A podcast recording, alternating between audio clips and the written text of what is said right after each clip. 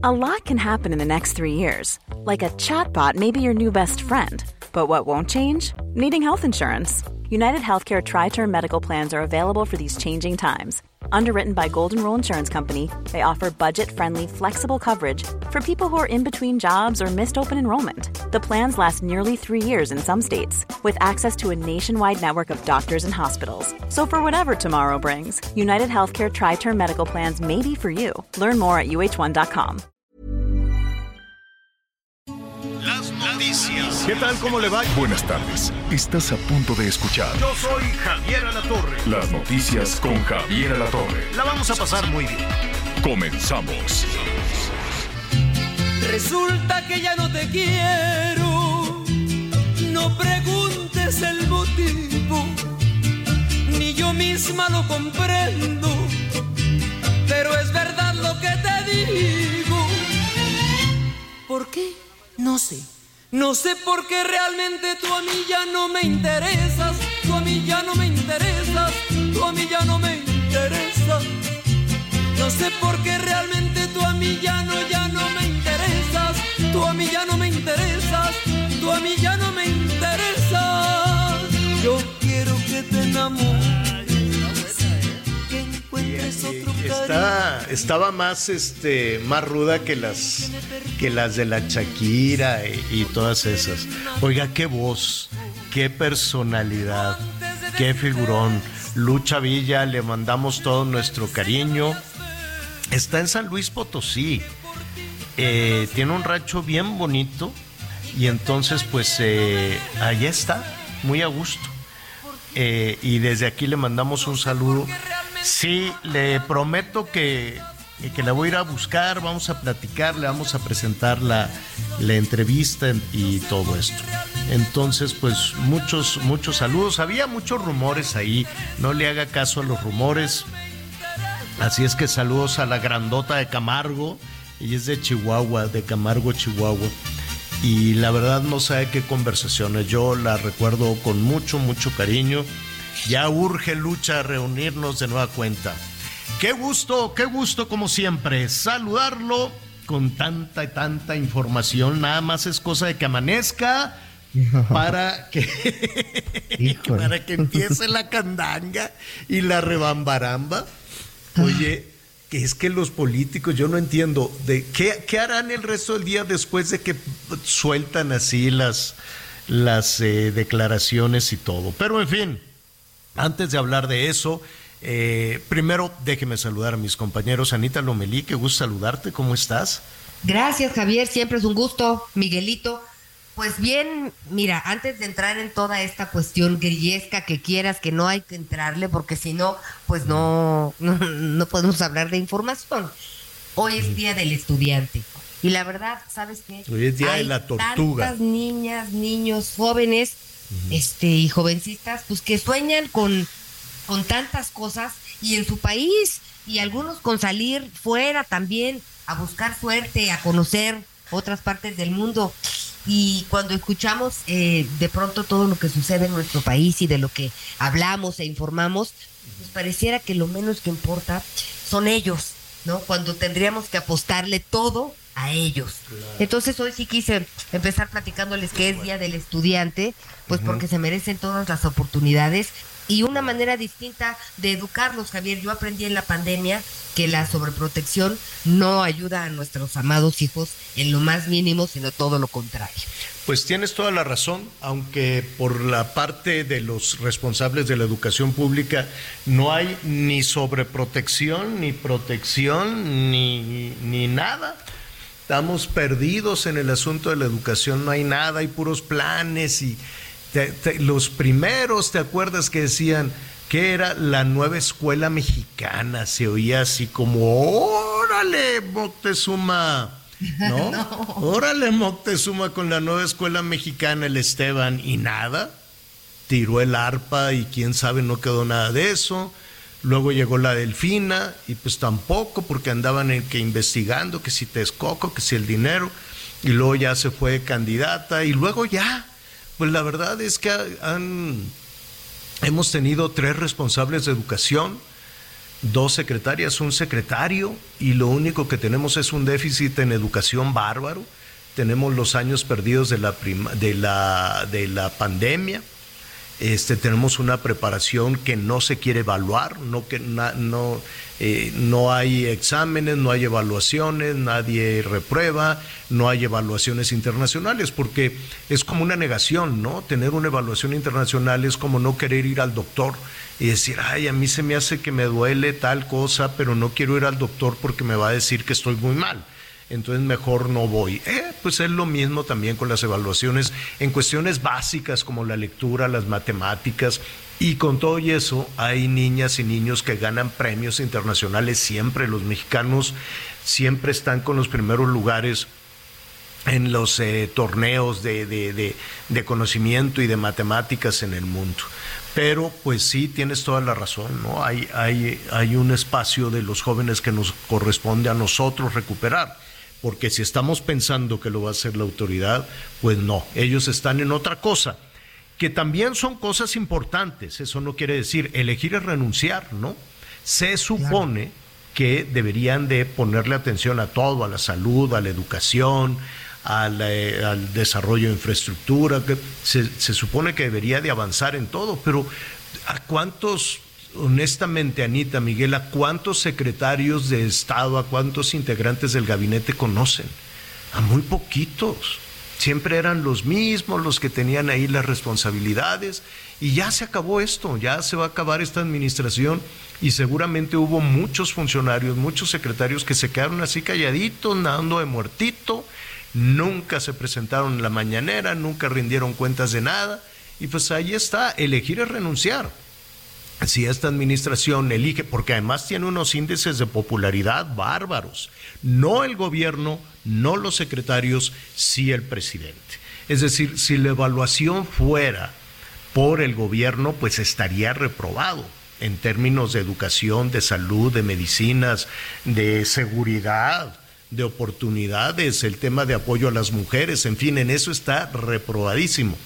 Ah, pero en donde está, eh, eh, hay una aprobación enorme por la cercanía y por el y por la y por por eh, la, la, forma en que tiene el, el presidente, desde luego, de abrazar y de acercarse a las personas y generar esa expectativa y esa esperanza, pues eh, sigue siendo uno de los presidentes más queridos, populares y aceptados del mundo, el presidente.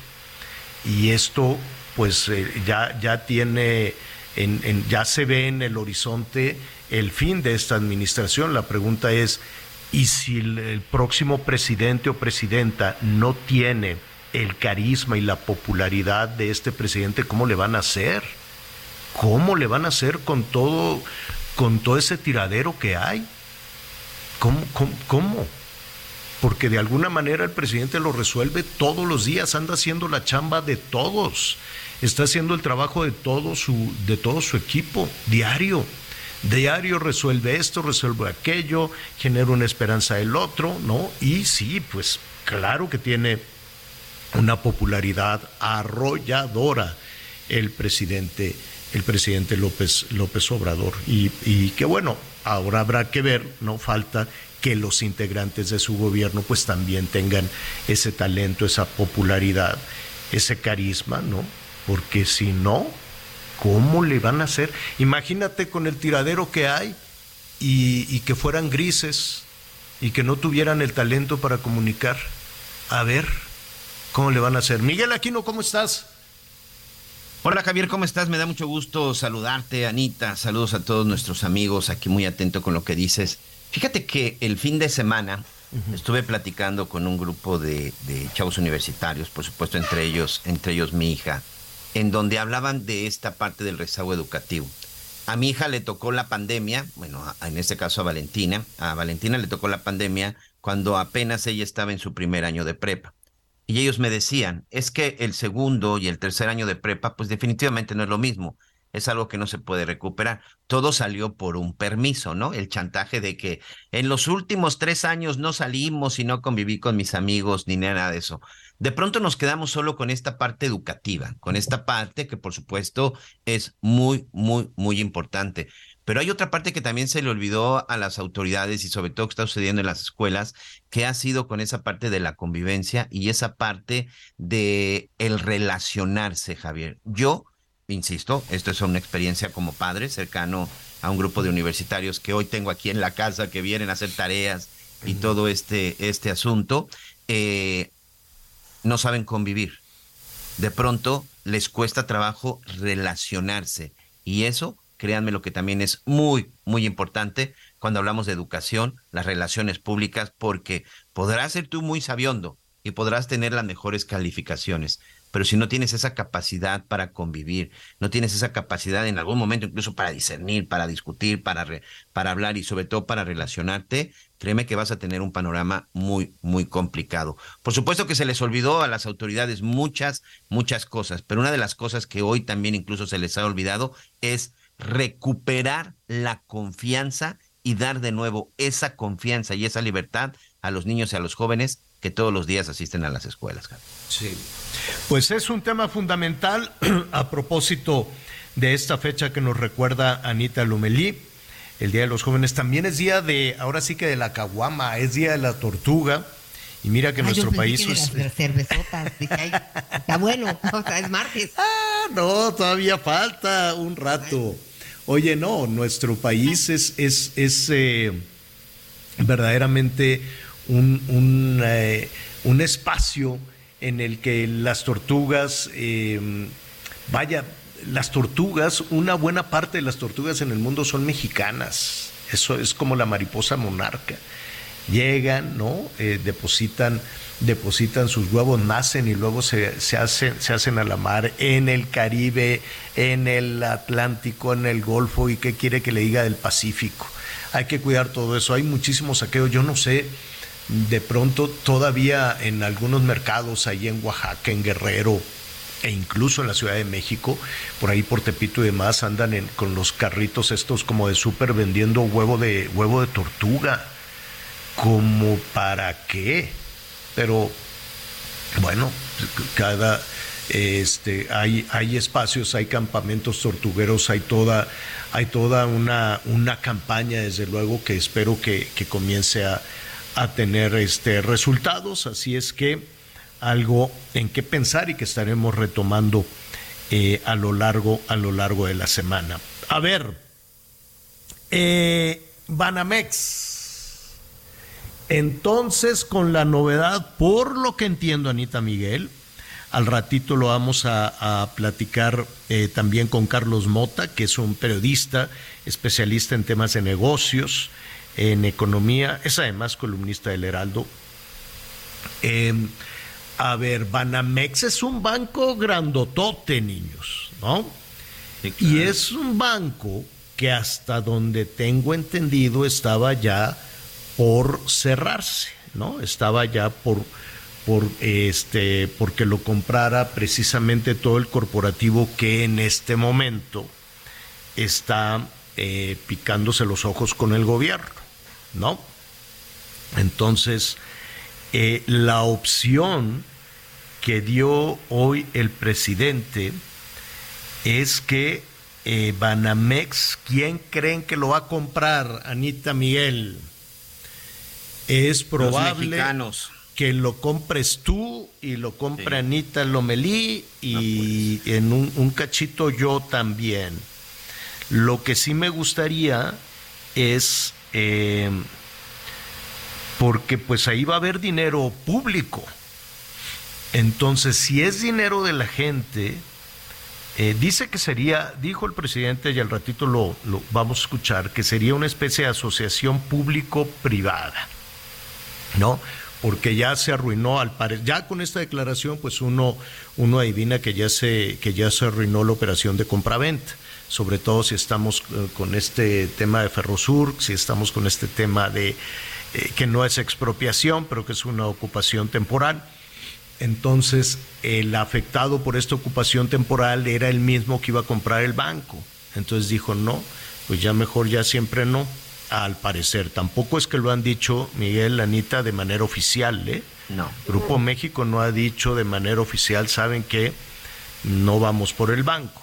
Pero lo que se anunció en Palacio Nacional hace suponer que ya no habrá esa operación y que entonces habrá una especie de, de sociedad, dinero público, dinero privado, no sé de quién va a ser el dinero privado ni cómo, cómo le van a entrar a esa bolsa, este, pero pues está la palabra pública, eso quiere decir eh, de, de, dónde va a salir el dinero si ya está todo comprometido, el presupuesto es el mismo, está todo comprometido. A ver, ya eh, Dos Bocas creo que se fue al doble, el tren Maya seguramente se va a ir al doble. Van al eh, triple ya, señor, en el tren Maya. Van al triple, más todo lo que se van a gastar en las campañas. El Felipe Ángeles recuerda que también salió mucho más caro de lo presupuestado, sin considerar lo que significó la liquidación del aeropuerto de Texcoco. Entonces, pues digo, el gobierno tiene un dineral, ¿eh? mucho dinero. El presupuesto es el doble del presupuesto más caro de Enrique Peña Nieto. Es mucho dinero. ah, pero la gran mayoría del dinero se, es el que, el que se despacha en, en las ayudas, pues, ¿cómo le dicen? En, en el en, las becas, en pues todos los programas. los programas sociales. ándale, en los programas sociales ahí se va, ahí se reparte mucho dinero. Que no es dinero de, de ningún funcionario, ¿eh? ningún funcionario abre la cartera, ninguna funcionaria abre la bolsa, así agárrale de aquí para que repartas. No, no, no, es dinero de la gente. Nada más que pues a mí así me gustaría, ¿no? Hacer, hazte de cuenta que organizo una tanda y luego a la hora de repartir el dinero de la tanda, digo, aquí te voy a dar, te voy a dar, yo te voy a entregar con tanto sacrificio este dinero, pero pues no es mío, es de, es de, es de otras personas, es de la gente. Pero así es en todo el mundo, ¿eh? así es en Estados Unidos, así es en México. Así es en todos lados, de alguna manera se percibe que eh, el dinero es de, de, los funcionarios en turno y la verdad es que no es así. Así es que vamos a explicar cómo está la cosa, vamos a ir al volcán. Yo ando con una moquera, nada más salgo de la casa y achú, achú, achú. Eh, yo no sé si es el polen, si es este la gripa romana o, o qué será o si es este no, no ha llegado hasta acá la ceniza, probablemente una pizcachita de ceniza.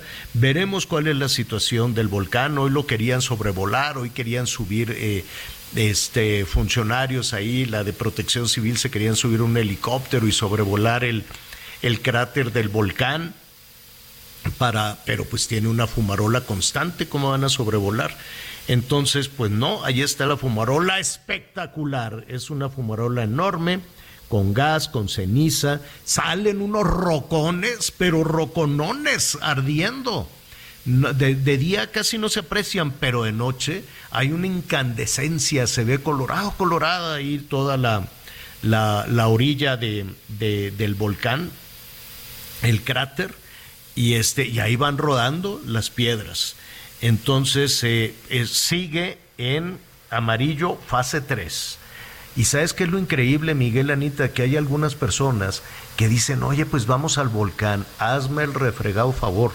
Mucho cuidado con eso, mucho cuidado con eso. Todavía algunos eh, este, excursionistas dicen, no, pues igual y puedo burlar a, a, los retenes que se ponen en las carreteras porque me quiero acercar al volcán. No, hombre, Válgame Dios. Y luego no nada más ponen en riesgo su vida, sino que ponen en riesgo la vida de las personas que los tienen que ir a rescatar. Y luego allá andan hablando, auxilio, ya me perdí, vengan por mí. Eso sí les da la oportunidad de hablar. Porque la ceniza en combinación con el gas y un rocón de esos que te noquee, adiós que te vaya bien y ya nadie se enteró que subiste al volcán. Y ahí te quedas, ¿no? Tapado por la ceniza hay todavía algunas personas que, que Oye, lo hemos visto incluso en zonas que de repente no son tan complicadas. El ejemplo más claro, el que tienes ahí de vecino, Javier, el Ajusco.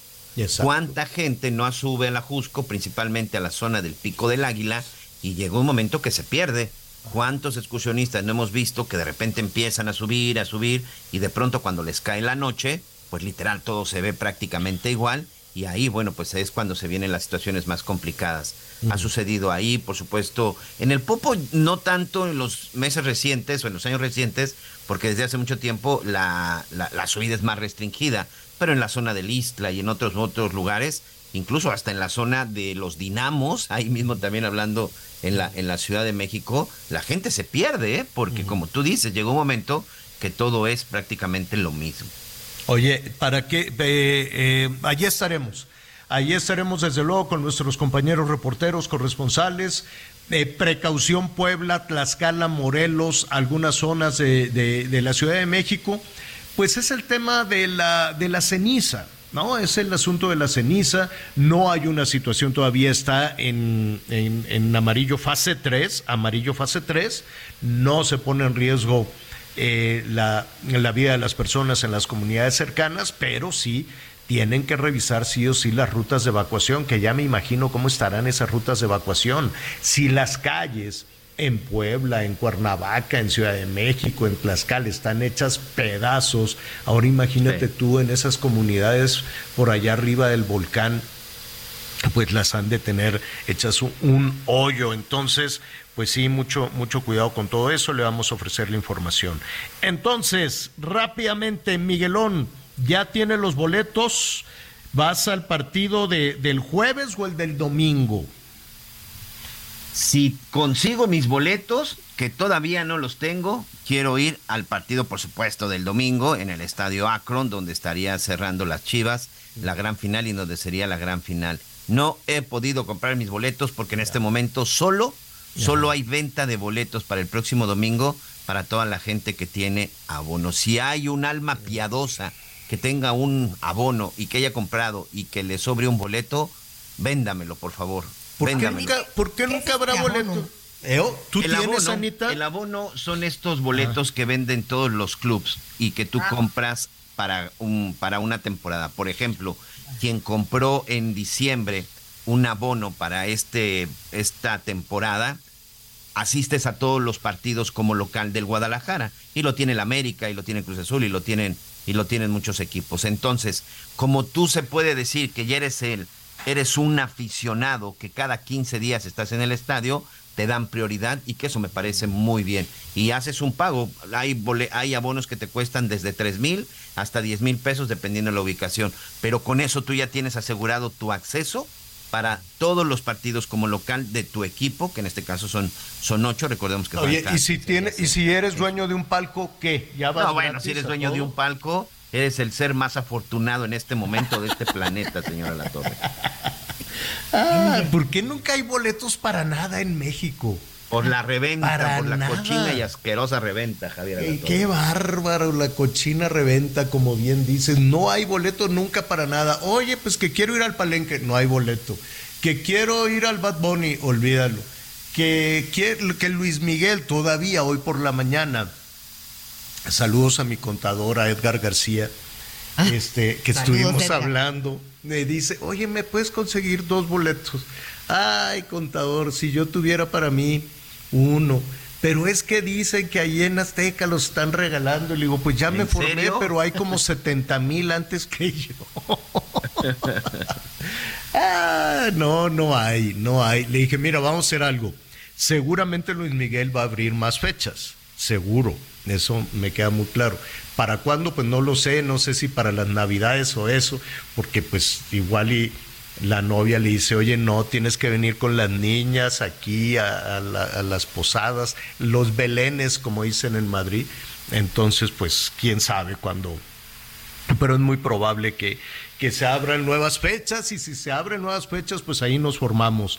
Bueno, estaremos hablando de, eh, de las Chivas de Tigres. Saludos a nuestros amigos en Monterrey que nos escuchan a través del Heraldo Radio, también en Guadalajara. Vamos a decir Nuevo León porque Monterrey ahorita sí les debe de doler, pero si dices Monterrey, mejor digamos en San Nicolás de las de los Bueno. El Heraldo Radio 99.7 de la FM en Nuevo León. Gracias por escucharnos y también en Guadalajara. Se va a poner bueno, se va a poner buenísimo. Entonces tú quieres torta ahogada en el Acron. Bueno, pues ahí eh, eh, eh, vamos a ver dónde está mejor el menú.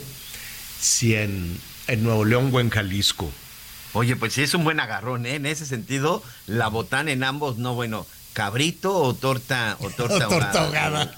No, bueno, sí está. Sí, taquito atropellado. Vamos empezando y ya tú en guambre. No, hombre, ¿en qué cabeza cabe? Bueno, es tiempo de hacer una pausa. Regresamos de inmediato, no se vaya.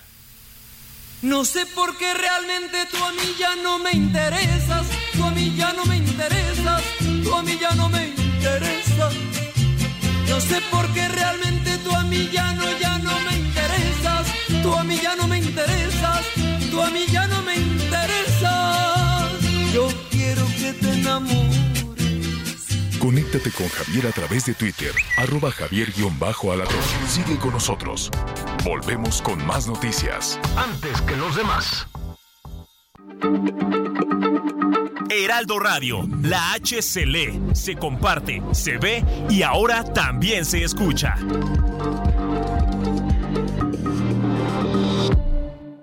Todavía hay más información. Continuamos. Las noticias en resumen. El párroco Javier García Villafaña, sacerdote de la comunidad de Capacho en Michoacán, fue asesinado a tiros por sujetos armados. De acuerdo con los primeros reportes, el sacerdote fue interceptado y acribillado en la carretera Cuitzeo-Guandancareo. A través de un comunicado, el municipio de Guadalcazar en San Luis Potosí lanzó una alerta de toque de queda por la presencia de personas armadas en la cabecera municipal. Las autoridades pidieron a los ciudadanos no salir de casa o de los centros de trabajo mientras realizaban un operativo de búsqueda para dar con los responsables de detonar armas de fuego. La Comisión de Relaciones Exteriores del Congreso de Perú determinó declarar como non grato al presidente Andrés Manuel López Obrador. Esto tras las declaraciones del mandatario sobre el gobierno de la presidenta peruana Dina Boluarte y sus constantes y reiteradas injerencias en los asuntos de la nación peruana. Hoy el dólar se compra en 17 pesos con 44 centavos y se vende en 18 con 42.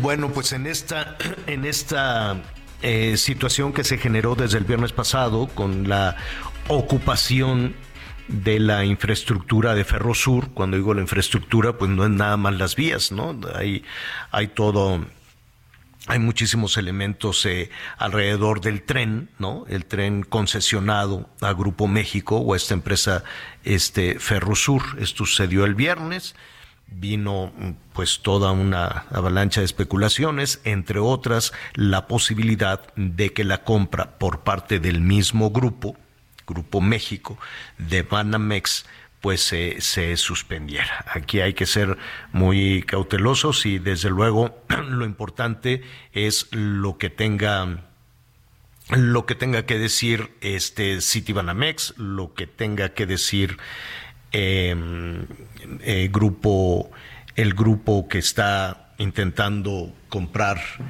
eh, el, eh, el, banco, ¿no? Ya hasta donde tengo entendido, pues no hay todavía un anuncio em, oficial en el sentido de que este, se pueda desistir este grupo inversionista, este grupo privado, Grupo México, me refiero a Germán Larrea, la cabeza de Grupo México, que pudiera desistirse de eh, la oferta por la compra del banco. ¿no? Había especulaciones en ese sentido. Sin embargo, hoy pues hubo declaraciones que se pueden interpretar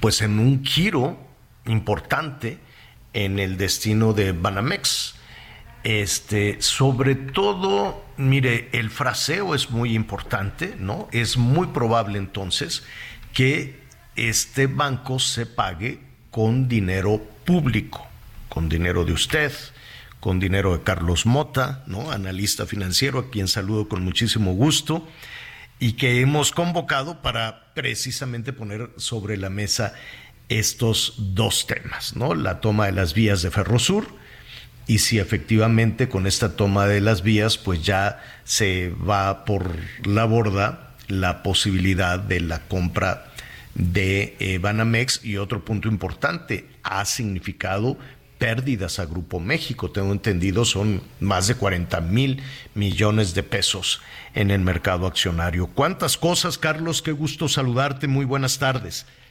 ¿Cómo estás, querido Javier? El gusto es mío para eh, estar en tu programa, saludarte a ti y muy calurosamente a Ana María, por supuesto, también y a toda tu audiencia. Oye, vamos un poco por partes. El impacto que ha tenido esta, esta decisión de, ¿no? Al principio estábamos hablando de una expropiación, después se hablaba de que es una concesión, entonces es una toma, una toma temporal, pero cuando decimos temporal en ocasiones eh, eh, nos imaginamos un lapso corto de tiempo, aquí no hay una no hay una temporalidad, pues no se tiene eh, propiamente una fecha, pero lo que sí hay son pérdidas importantes para Grupo México. Pues sí, Javier, mira, como bien señalas, estos más de 40 mil millones de pesos en valor de capitalización, lo que reflejan es esta gran incertidumbre de los inversionistas a la hora de observar una corporación de gran magnitud como es el Grupo México y que está sujeta a una decisión caprichosa del gobierno que de pronto decide pues quitarle la eh, concesión de un tramo importante en el sur de nuestro país, sin previo aviso. Había pláticas, por supuesto, pero como el propio Grupo México dijo, pues fue una cosa sorpresiva que llegaran los marinos armados, tomaran el control de las instalaciones, sobre todo habiendo un acuerdo previo entre las partes para que se construyera una línea ferroviaria paralela que al final pues ya no se logró. El gobierno eligió tomar la eh, línea que ya existe y tomar con ello el control del, del grupo ferroviario en esa zona del país. Hay, que decir, eh, Javier, que eh, pues no tenemos conocimiento de que se hubiera incumplido ningún contrato, de que se hubiera puesto en riesgo a la población civil. aledaña a la operación ferroviaria con los químicos que suele manejar esa empresa, ni nada por el estilo, no se violó ninguna norma, es decir, es simplemente porque el gobierno quiere tener eh, operativa y eh, este, pues físicamente el control de esta línea ferroviaria que se decide por parte del presidente hacer esta toma con la consecuente pérdida de valor como tú bien señalas. Te entiendo, te entiendo perfectamente las consecuencias, la pérdida de valor y mira, son casi 50 mil, ¿eh? son 46 mil 710 46.710 millones de pesos que se han perdido desde el anuncio desde el anuncio del pasado viernes. La otra cara de la moneda, Carlos, eh, la decisión que se tomó desde Palacio Nacional eh, es legal y por otro lado el tamaño del proyecto de infraestructura este pues es un es un proyecto que se ha perseguido desde Maximiliano que lo empujó muchísimo Porfirio Díaz, que luego se detuvo en el tiempo por, por, el fracaso de muchísimas decisiones, incluso incluso la, nacionalización, por así decirlo, de Lázaro Cárdenas, que fue también un, un, boquete tremendo, luego se creó toda una mafia sindical terrible, ¿no? Em, eh, a, lo que voy, este proyecto de conectar los océanos y esta zona del país eh, pues se ha perseguido desde hace mucho. Sí, sí, la idea es buena, es, es, una idea importante, estratégica para México. Lo que yo no sé si sea legal este movimiento, el gobierno dice que lo es, que sí es legal, pero yo que observo que no hay ninguna violación al título de concesión, eh, pues no miro por ningún lado que pueda justificarse legalmente eh, esta circunstancia. Esto dependerá de los tribunales si es que el Grupo México decide apelar eh, jurídicamente, judicialmente esta acción gubernamental. Entonces puede ser que los tribunales decidan al final es legal porque hay una ley desde la Constitución, hay una ley de expropiación que ampara esta toma, eh, o puede que digan no, no es legal porque pues el concesionario estaba haciendo su trabajo, no violó ninguna norma eh, y pues no tienen por qué quitarle de pronto la concesión, sobre todo habiendo una negociación previa en donde aparentemente había ciertos acuerdos. Entonces, eh, yo creo que ese es un terreno que tendremos que esperar para ver de qué lado cae la moneda cuando el Grupo México decida si apela o no y, cuando los tribunales digan eh, si se trató de algo legal o no. El gobierno pues quiere que esto sea estratégico y quiere que esto sea icónico para eh, esta cuarta transformación y va en ese camino sin que pues aparentemente nadie lo pare, ¿no? Entonces, en ese sentido, pues tiene esa prerrogativa de ser un gobierno pues que va por esas prioridades estratégicas que ha definido. Em, de manera paralela está el tema de Banamex porque es el mismo grupo, porque es Germán Larrea, porque es Grupo México, y se ha especulado muchísimo de si esto descarrila la, la operación, ¿no? la compra o la puja para adquirir este Banamex. Sin embargo, yo te pregunto, Carlos, como periodista, como analista político, ¿tú te imaginas un presidente de México, porque los presidentes de México son poderosísimos, tienen un ejercicio de poder este, tremendo, un presidente de México que diga que algo le alegra, lo que tú quieras. A mí me alegra que me traigan mariachis, a mí me alegra este tal cosa, a mí no. Este, pues yo creo que su equipo diría y lo pueden interpretar el de a mí me alegra esto, pues lo pueden interpretar como una instrucción, quiero suponer, ¿no?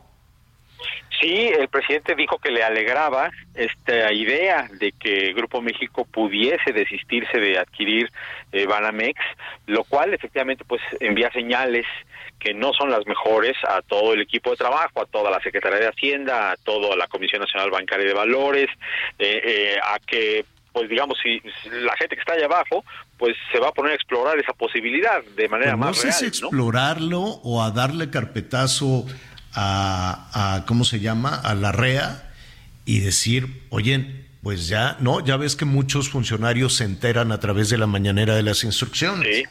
Y los que oyeron eso dijeron, ay, a ver, ráscale, ¿de dónde va a sacar dinero el gobierno para la compra de Banamex? Yo entiendo que tienen un presupuesto enorme, pero comprar Banamex eh, con dinero público, por más de que se busque, aquí se dijo que se haría una asociación público-privada, no sé quiénes son los privados que se quieren asociar con el gobierno, aunque es un banco, pues, ¿no? O sea, puede haber muchos. Em, pero este dinero público es, es como rescatar un banco con el dinero de la gente. Bueno, sería una, un despropósito, una pésima idea desde mi punto de vista, y sería eh, la parte privada, hasta donde yo escuché en la mañanera hoy, sería eh, pues que los inversionistas, el público, tú y yo, nosotros, los que participamos a través de un fondo de inversión, a través de alguna cuenta en alguna casa de bolsa, a través de la FORE, eh, pues entremos con nuestro dinero para financiar parte de la compra, mientras que el gobierno pone la otra parte. Por ejemplo, dijo el presidente, si son cinco mil millones de dólares, ya quitándole la parte de impuestos que no se pagarían porque el gobierno pues no se autocobraría impuestos. En ese caso dijo, bueno, pues el público inversionista podría estar interesado en ser accionista de Banamex eso significa la FORE de la gente, el fondo de inversión que tenemos, eh, pues inversiones en casas de bolsa, y por otro lado, pues el gobierno la otra mitad, ¿no? Entonces, eso es lo que yo entiendo sería el esquema básico de eh, aproximación a esta idea de que el gobierno pueda eh, adquirir este banco. Y la otra cosa, antes de ir contigo, Anita Lomelí, que te, que te quiere preguntar, Carlos, yo no me imagino a eh, a quién administrando Banamex, quién del, dentro del gobierno, eh, que se lo encargaran al ejército, que le encarguen a quién la administración de Banamex. Sería, sería pésima idea porque además se convertiría en juez y parte, eh, un banco eh, a escala completa con todos los productos crediticios y servicios que ofrece Citibanamex, eh, estaría en ese caso pues siendo parte del gobierno, del aparato gubernamental y al mismo tiempo el gobierno siendo supervisor y regulador bancario de todo el sector, lo cual genera distorsiones eh, a todo el sector porque eh, pues evidentemente la supervisión y regulación bancaria no se aplicaría eh, parejo estaría, no, este y estaría en oscuridad no sin reportes y si lo maneja el ejército pues también con el privilegio de que no tienen que rendirle cuentas a nadie y nosotros vamos a administrar este banco y aquí vamos a agarrar porque pues se ocupa para los planes estratégicos eh, pues no sé, de pronto parecería que, que no es necesariamente el mejor administrador. Anita Lomelí te quiere preguntar, Carlos. Gracias, Javier. Siempre un gusto escuchar a Carlos Mota. Pero me preocupa que entre este fin de semana, ayer y hoy, pues hay una incertidumbre porque no hay claridad. Estamos llenos de ambigüedades y de términos que lamentablemente pues no manejamos la mayoría de las personas. Esto nos afecta a nivel internacional. Ayer por un lado escuchaba, es un escándalo que en una semana se acaba. Pero a mí me parece gravísimo que de pronto salga en redes sociales que el señor Larrea dice que no va a comprar el banco porque no sabe si al rato se enojan y se lo quitan. ¿no? Lo haya dicho o no lo, no lo haya dicho, corrió como este polvo de pólvora. Entonces, eh, me preocupa que en todas estas especulaciones parece que lo que menos importa es la legalidad. Sí, Anita, yo creo que tienes toda la razón. Yo creo que los dos riesgos eh, hacia afuera y para la economía de México son, número uno, pues que efectivamente la percepción eh, se eh, digamos, se daña para nuestro país porque la prensa internacional recoge toda esta información de estas últimas 72 horas y la va desplegando conforme la reporta, ¿no? Como haría cualquier periodista y vamos a ver seguramente en estos días notas en algunas partes del mundo donde se habla de, de este esta toma, de hecho ya ha ocurrido, esta toma del gobierno de la parte del ferrocarril de, de Grupo México, donde se habla de la especulación de que a lo mejor ya se baja el Grupo México de comprar Citibanamex, todo esto no le eh, no le hace nada bien a nuestro país. Cualquier inversionista que lea este tipo de información afuera, pues pone dudas de si debe o no mantener sus planes de inversión en México, por un lado. Y por otro lado, pues el gran tema que dices que es la falta de Estado de Derecho, la ilegalidad y las señales que envía de que la ley es lo último que importa, eh, es gravísimo porque eh, no sabes qué terreno pisas en México cuando inviertes, si al cabo de algún tiempo te pueden cambiar la concesión, te pueden cambiar el permiso, te pueden cambiar eh, las autorizaciones y, de pronto pues el dinero que metiste pues se vuelve nada porque las reglas del juego cambian y esas dos señales yo creo que son muy muy malas hacia afuera como tú bien dices. Carlos, eh, Carlos, muchísimas gracias. Nada más dime algo, ¿hay un deadline, hay una fecha límite para, para la operación de Banamex?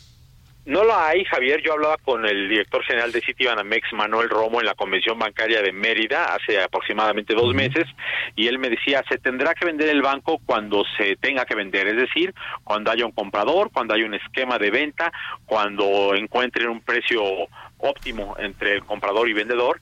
Y pues eh, si bien ya se tardó porque se quería vender a más tardar en diciembre pasado pues yo creo que está abierta la puerta para que todo este año se siga explorando esa venta.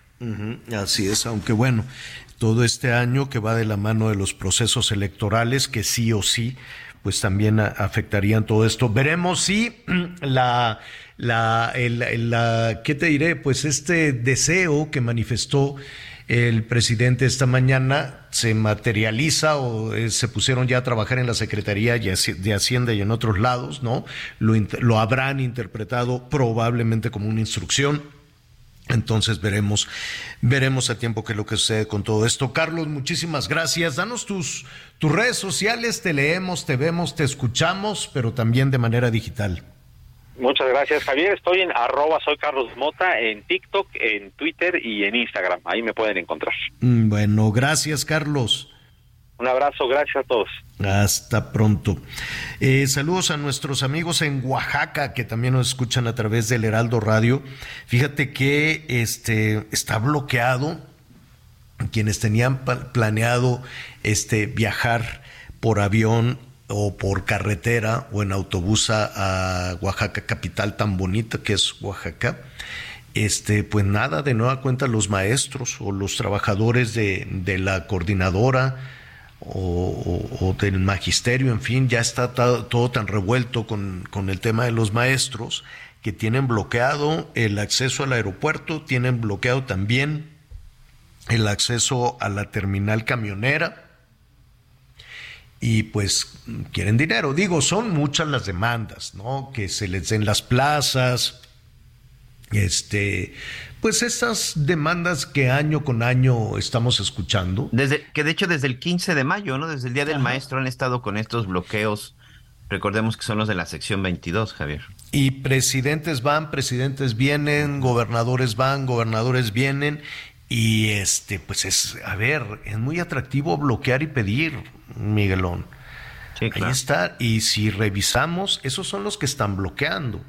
Pero si revisamos las condiciones de las maestras y de los maestros, hace un par de semanas dijeron, a ver, van a ganar 16 mil pesos todos parejo. Y si vamos a las comunidades ahí de Oaxaca y revisamos este eh, cuánto están ganando las maestras y los maestros, pues nos vamos a dar cuenta que una cosa son los anuncios desde la Ciudad de México y otra cosa es la realidad de las maestras y de los maestros. Es como las doctoras y los doctores, no, que vas a ver, entonces te voy a mandar a los cubanos, porque sí, y a ver, págales, dales eh, instrumentos, dales medicinas, dales con qué trabajar, o vas a mandar a los cubanos bien equipados. En fin, eh, está sucediendo, está sucediendo en este, en este momento. Vamos a estar pendientes, creo, creo. Eh, que mm, hoy no hubo estas afectaciones, aunque en Palacio Nacional se dijo, ya dejen de echarle la culpa al volcán. El aeropuerto no sirve, en pocas palabras. Eso es lo que se dijo. Los vuelos se cancelan y se desgracia la cosa porque el aeropuerto no sirve. Bueno, pues se agradece la, la honestidad, incluso desde Palacio Nacional dijo, no, no Oye, pero en su momento también se cancelaron los vuelos. Sí, claro. Digo, los, los dos vuelos semanales que salen del AIFA. Del AIFA, sí. Pues sí, pero que pues también es cosa del AIFA, yo creo que no, no, le estén. Ya, eh, el presidente ya no vuela en comercial, ¿verdad? Ya, ya no, ya no se sube. Antes lo subían ahí. Primero pues nos dábamos cuenta por la cantidad de videos que de repente subía la gente, pero entraba por hace mucho que ya no veo esos videos. Por ejemplo, el fin de semana anduvo acá por el sureste, esto que por cierto no le fue muy bien en la zona de Chetumal y pues ya literal nos dimos cuenta, ya que estaban los videos, precisamente de todo lo que sucedió a su llegada y en el momento que iba en su camioneta, pero no, ya casi no hay videos de eso. Yo creo que no. No sé si tú tengas otra información, Anita. Yo creo que sí viaja en, comercial, nada más que viaja un poquito más custodiado, me parece. Este, en comercial, ya no lo he visto yo en. Ya ves que no entra por la puerta a veces. No importa, pero antes todo el mundo sacaba. Al avión. Todo el mundo sacaba el celular y mire, aquí ya vamos a. sí, ya arriba del avión. vamos a tal. Y no, yo, yo supongo, y por seguridad nacional también, es el presidente. Está bien que vuele en la, con aviones de la Fuerza Aérea Mexicana. Y ya tenga pues elementos el fin de, semana andaba en, en, este en helicóptero checando me parece que el tramo 3 Sí, te digo que andaba acá en Chetumal, andaba acá en la zona de Quintana Roo, sí, sí, sí. Bueno, pues eh, estaremos pendientes a ver si hay afectaciones porque fue una rebambaramba, 500 vuelos cancelados y olvídate de los vuelos retrasados, pero no nada más se quedaba la gente atorada en la Ciudad de México, sino la gente, por ejemplo, que venía de Guadalajara, que venía, mira, a Gonzalo que se estaba peleando, Gonzalo Olivero se estaba peleando con todo el mundo en la red porque parecía como embajador del AIFA. Ahí estaba él solito en el AIFA. Dijo, pues yo me voy a Guadalajara, al cabo por aquí si sale. No, hombre, se estuvo como dos días ahí tirado en el piso y como no hay comida ni nada. Estaba muy bien acomodado. Bueno, pues ahí en una sillita el solo. Le dije, aguas con las goteras porque si llueve se cuela todo el agua. Está bonito el AIFA, pero no hay nada de comer más que pura fritura y, galletas. O sea, no, no puedes comer un caldito, un taquito de algo. Yo pensé cuando fui, dije, hay una tlayuda, pero no, ya, ya, ya no regresó la señora de las tlayudas. Este, y ahí se quedó atorado. Entonces hubo afectaciones en el AIFA, y en el Benito Juárez. Entonces, si tiene usted un pendiente, yo hoy salía justo a Sinaloa con los productores, este, que lo vamos a, lo estamos recomponiendo justo por, por todos estos temas. Y este, no me vaya a pasar lo que a Gonzalo se pasó dos noches ahí tirado. Dos noches tirado y lo buleaban en las redes. Y me dice, no, aquí tengo mi coche. Exacto. Oiga, y hablando del IFA y esto, pues ahí viene el helicóptero, entonces voy a subir un poquito la voz. Eh, déjeme, a ver. Ahí ya llegó, llegó el transporte, entonces pues platiquemos, platiquemos Miguelito, porque ahora sí viene con todos los, este, con toda la atracción. Oye Miguel, entonces, a ver, a ver, Lo que tú necesitas es que alguien te diga, Miguelito, te invito al partido a mi palco. Sí, pero ya dijo Javier que lo va a hacer, ¿no es así, señor? Sí, ya voy a conseguir uno porque los boletos, el más caro, no es como de concierto, pero el más caro de, los boletos en compra regular, no en reventa, ¿qué, qué te costará? Mm, ¿Mil pesos más? No sé, como cuánto cuesta un boleto, Miguelo, no sé, honestamente. Eh, mira, los boletos para el clásico estuvieron hasta en mil novecientos pesos. Yo calculo que el más caro ha de andar por ahí de unos dos mil, si lo compras evidentemente normal, y seguramente estarán a partir de los 500, 600. Creo que más o menos por ahí va a ser el estándar, de 500 a dos mil pesos en promedio. O sea, si lo compras, insisto, en taquilla. Papá, mamá, tres criaturas y se invitan al abuelo, pues ya es una lana más lo que te comas allá adentro. ¿No? Ya, ya te sale como vacación. Vamos a revisar cuánto cuestan en lo que hacemos una pausa y regresamos de inmediato.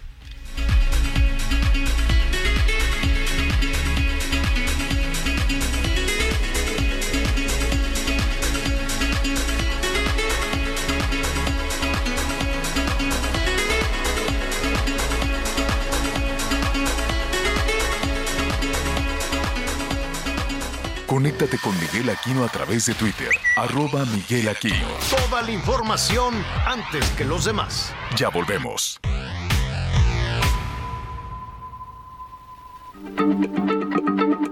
Heraldo Radio. Hey, it's Ryan Reynolds, and I'm here with Keith, co star of my upcoming film, If, only in theaters, May 17th. Do you want to tell people the big news? All right, I'll do it. Sign up now and you'll get unlimited for $15 a month in six months of Paramount Plus Essential Plan on us. Mintmobile.com slash switch. Upfront payment of $45 equivalent to $15 per month. Unlimited over 40 gigabytes per month. Face lower speeds. Videos at 480p. Active Mint customers by 531.24 get six months of Paramount Plus Essential Plan. Auto renews after six months. Offer ends May 31st, 2024. Separate Paramount Plus registration required. Terms and conditions apply if rated PG. La H se lee, se comparte, se ve y ahora también se escucha.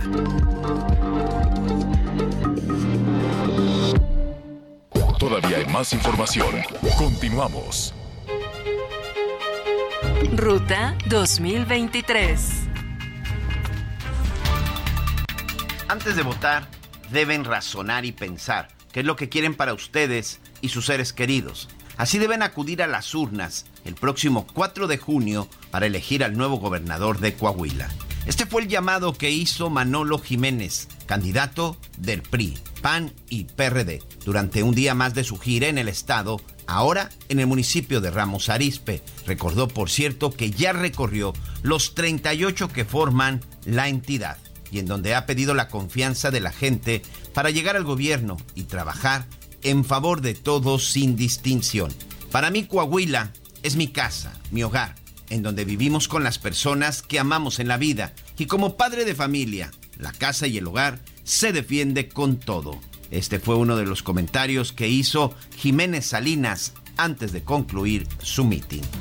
Alejandra del Moral, de la coalición Va por el Estado de México, se reunió con jóvenes de la Universidad Panamericana a quienes prometió más y mejores oportunidades, una educación de calidad y buenos empleos. Del Moral Vela presentó programas enfocados en la juventud como primer empleo joven para dar estímulos fiscales a empresas que los contraten, jóvenes facturando, que dará créditos para nuevas oportunidades, capacitación y talleres, y vivienda joven para que obtengan un crédito para construir su patrimonio.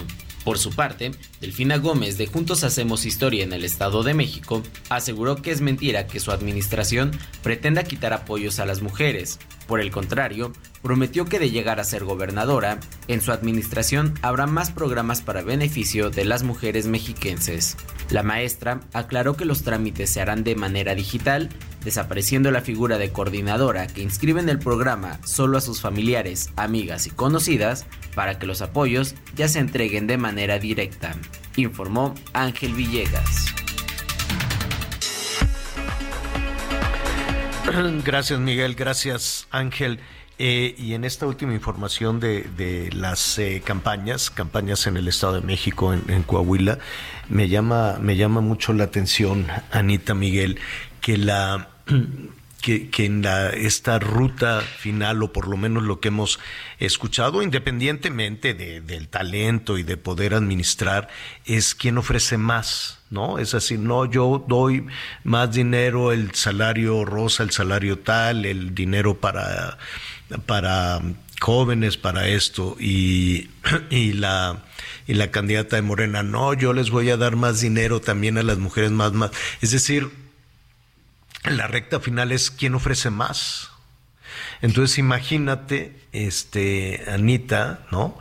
Eh, o, Anita, Miguel, que, que, tengas una reunión este, familiar y eh, de, eh, o, de vecinos, no sé quién tú quieras, y el afecto, el reconocimiento dependiera de la cantidad de dinero que repartieras.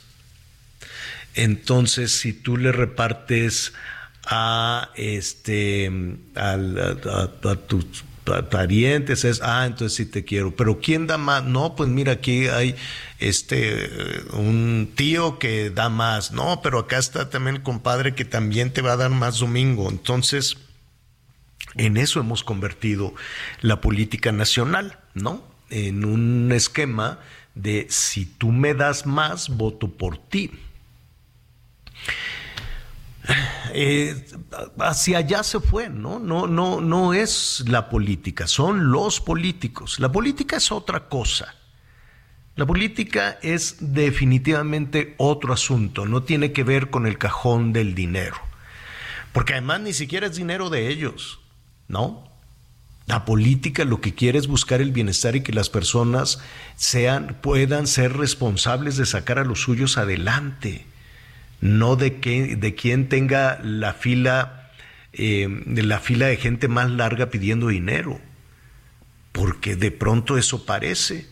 A ver quién, a ver quién logra formar a más personas pidiendo dinero a cambio del voto. Digo, así ha sido y seguramente si empezamos a revisar en todas las en todas las campañas y, y mire con la experiencia además terrible de de las elecciones del 21, donde los malosos metieron la mano y amenazaron a los candidatos y los descarrilaron y los bajaron y los ejecutaron también. Y no pasó nada. Todo el mundo hizo como que no sucedió, nada, que estuvieran los malosos ahí eh, metiendo la mano en los procesos. Entonces, si por un lado son malosos y por otro lado es quien ofrece más dinero, pues la verdad tenemos que trabajar muchísimo para recuperar la administración pública, administración, y para recuperar la política, porque se ha convertido en otra cosa definitivamente. Eh, saludamos a nuestros amigos también en la Ciudad de México, 98.5 de la FM porque nos han dicho, oigan, es verdad que nos puede llegar hasta acá. La ceniza puede ser, ha sucedido, depende de la dirección del viento y la temporada también, ¿no? La temporada del año en la cual eh, se registran las exhalaciones del Popocatépetl. Eh, no hay ni para la Ciudad de México, ni para Morelos, Tlaxcala, Puebla mismo, una situación que ponga en riesgo la vida de las personas. Entiendo que hay un tema que puede ser que hay que atender, ¿no? El tema de la ceniza, el tema de los tremores, que es cuando se mueve el, volcán, truena el volcán y eso pues genera algo de nerviosismo. Pero eh, no, no necesariamente se está viviendo una afectación en ese sentido. Hay algunas alcaldías que sí pueden registrar ese polvito muy fino, pero muchísimo cuidado con ese, con ese polvito si usted lo ve, si lo nota en la ropa, en las ventanas, en los vehículos, pues ponga atención también sobre las medidas de precaución, de prevención que le dan a la ciudadanía también en Puebla, en Tlaxcala, en, en Morelos mismo. Mucho cuidado con los ojos también, porque es muy suavecito, suavecito, ese polvito es como un talquito, pero es un mineral altamente abrasivo, entonces si se talla los ojos, si se pica los ojos, pues pueda, puede tener alguna, alguna eh, situación. ¿Qué está pasando con el volcán? ¿Qué seguimiento le, le están eh, dando? Yo le quiero agradecer a Julio Huerta, él es el secretario de gobierno del estado de Puebla, a quien le agradecemos esta comunicación. Julio, qué gusto saludarte, muy buenas tardes. ¿Qué tal, Javier? Buenas tardes, a tus órdenes. ¿Qué, qué reporte te han entregado de eh, respecto a la situación hoy en la actividad del volcán? Mira, pues ahorita el volcán se mantiene en actividad. Eh, hemos tenido permanentes tremores, sí, de, alta frecuencia, lo que los sismólogos llaman de alta frecuencia. Eh, ha habido algunas emanaciones por la mañana de vapor de agua y gas y después de, las 11 de la mañana aproximadamente ha empezado a emitir también ceniza. Esto lo vemos eh, al notar los las variaciones de color en las emanaciones y la fumarola del volcán. Mm. Si es blanco, eso significa que tiene vapor de agua y gas.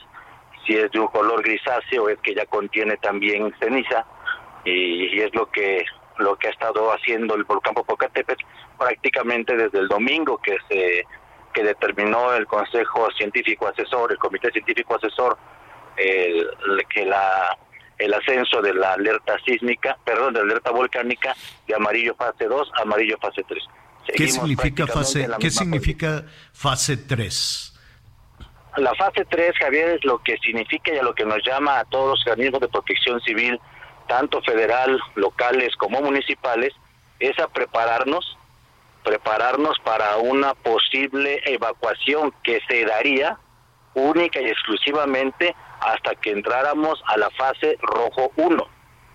Y que en el caso concreto de Puebla implicaría evacuar a seis comunidades que están cercanas al volcán y que son consideradas de alto riesgo, sí, que pertenecen a tres municipios, que son Atlisco, Tochimilco y San Nicolás de los Ranchos. Eso implica para Puebla el entrar en la, en la, en la fase rojo 1. Te repito, ahorita estamos nosotros en la etapa de preparación. Ya. Prepararnos de una manera profunda y consciente. Ya se revisaron las rutas de evacuación, tenemos 10 en Puebla. Ayer estuvo con nosotros la maestra Laura Velázquez haciendo este recorrido. Se revisaron albergues, se revisaron rutas, y en eso consiste esta etapa, en estar preparados. Ahora, la, la fase 3, em, ¿qué tan lejos está de la 1 rojo? Es decir, la fase 3 de cuántas en amarillo? Sería la siguiente. Ah, es la, siguiente. Es la, siguiente. La siguiente fase sería rojo 1, así es. Ok, entonces... sería rojo 1, pero eso ya implicaría que tuviéramos episodios fuertes de de erupción tal cual, de, de, magma, de, de, rompimiento, presencia y rompimiento de domos y emanaciones de, de material incandescente ya de una manera de una manera muy muy consistente. Es decir, no eh, estamos ni de lejos en esa etapa. Es, a eso me refería. No estamos todavía en eso. Entiendo que se iban, se tenía, se tenía planeado hacer algunos, algunos sobrevuelos para, para ver si se está haciendo un tapón, ¿no? Un domo en el cráter, en el cráter del volcán. Sí, no ha sido posible hacer los, los domos, los vuelos, perdón. No, no, no, hay, no hay condiciones en este momento, está muy nublado en el cráter, entonces no serviría de mucho hacer el, el vuelo y de hecho la, la Guardia Nacional eh, el Sistema Nacional de Protección Civil el Consejo Estatal de Protección Civil estamos esperando a que haya condiciones para que se lleve a cabo ese vuelo. Lo que tenemos ahora, de acuerdo al, al, reporte que, que, te, que te entregan, es em, eh, una fumarola, hay ceniza, hay este pues material incandescente, ¿no? Podemos ver sobre todo en las imágenes eh, nocturnas de seguimiento del volcán toda esa luminosidad. ¿Eso significa algún riesgo para la población? No, no significa ningún riesgo más que el que representa la presencia de ceniza. Como ya lo decías tú anteriormente, necesitamos por supuesto que tener precaución eh, y usar cubrebocas para no aspirar la, la ceniza usar también este lentes o, o gogles para que los ojos no se nos no se nos irriten pero definitivamente estamos hablando de las regiones en las que está cayendo ceniza. Sí que en el caso de Puebla estamos hablando de alrededor de 25 municipios hasta este momento Secretario, ¿hay clases? ¿Hay clases en Puebla? En 40 municipios que aledaños al volcán este Javier, eh, se determinó de parte del gobierno de la Secretaría de Educación del Estado que las clases no fueran presenciales, que fueran en línea. No se han interrumpido las clases. En esos 40 municipios, en todos los niveles educativos, las clases son en línea. No, pues eh, algún eh, Mira, pues hemos estado muy atentos, evidentemente, pues de alguna u otra manera estamos familiarizados con la actividad del volcán, es espectacular, es fascinante incluso, ¿no? Para quienes, eh, los vulcanólogos y para quienes estudian un, un volcán eh, en, activo.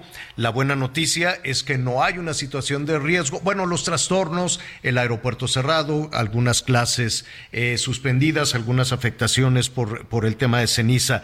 Nada que te preocupe a ti en lo particular. Nada que nos mantenga en alarma. Estamos en alerta, estamos muy atentos, llamando a la calma a la población, eh, dándoles información precisa cada momento y manteniendo, manteniendo una constante comunicación con los sistemas municipales de protección civil de, la región que puede resultar afectada. Bueno, estamos pues en calma, estamos atentos. Qué buena noticia por lo, por pero no hay que bajar la guardia. Hay que recordar que, efectivamente estamos en la fase 3, pero a un paso de que sea rojo fase 1 y entonces sí ya es otro tipo de movilización, son otro tipo de, de situaciones a la cual pues estamos todavía lejos de que, de que suceda afortunadamente. Secretario, muchísimas gracias. Un saludo al gobernador Céspedes, por favor. Con todo gusto, Javier. Te mando un abrazo. Gracias. Otro, otro para ti. Bueno, pues ahí está. Eh, sí hay este, este tema de la ceniza, lo hemos repasado con Morelos, lo hemos repasado con Tlaxcala, lo hemos, y sabes quiénes están batallando muchísimo, Anita Miguel, pues toda la gente que vive de el, eh, del comercio en las calles, de, de, de, la comida, de que ponían ahí su tenderete, de los visitantes incluso, ¿no? Al Paso de Cortés, en fin, a todas estas zonas de diferentes estados, incluido, incluido el Estado de México, pues nada, ahorita en tanto siga la lluvia de ceniza y en tanto siga la prohibición a visitantes al volcán, pues también seguramente va a haber afectaciones para la economía de todas estas personas, ¿no? Que viven de los de los visitantes, pero pues primero es resguardar todo el tema de salud. Entonces, ni modo. Ya lo escuchamos, ya lo escuchamos, mucho cuidado con eso. Lamentablemente, Javier, mm. este, digo, el secretario pues ya nos explicaba que los niños están a distancia, no están tomando clases a distancia, cosa que sabemos que tampoco es la mejor opción, pero es una salida. Y en lo que dices del comercio, pues también eh, mucha gente aprovechó la pandemia para tratar de entrar en línea, pero estos comerciantes de los chicharrones, estos ambulantes que viven al día, pues difícilmente van a poder realmente pensar en un sistema en línea si cada día compran y según lo que vendieron el día anterior, ¿no? Y según en función de eso, pues pueden tener, eh, pues para llevar sus alimentos a casa. Eso sí está muy dramático y creo que debiera pues pensar en un plan alterno para estas personas. Para que Porque sin esa entrada, Javier, pues, pues, se quedan bailando sin nada. Es una entrada familiar. Oiga, vamos rápidamente a la Ciudad de México. Qué cosa terrible. Antes de ir también a Zacatecas, nos están preguntando por el pariente de, del gobernador. Bueno, primero vamos contigo, Miguel. ¿Qué pasó? ¿Secuestraron o levantaron, no sé cuál es el término, a un familiar? Del gobernador, y bueno, del gobernador, del senador y del presidente municipal de los Monreal. Así es, Javier, pues sí, ya está confirmado, ya se está manejando como secuestro, después de que el sábado se reportó la desaparición de Pedro Ávila Rodríguez junto con dos personas más, que también ya se sabe quiénes son. Estas dos personas incluso son repartidores de una empresa de una empresa de cervezas, de Grupo Modelo para ser más específico, y resulta que precisamente se da este secuestro en la zona de Fresnillo, en donde Saúl Monreal Ávila, hermano de, de Ricardo Monreal y hermano del actual gobernador, pues él es el presidente municipal.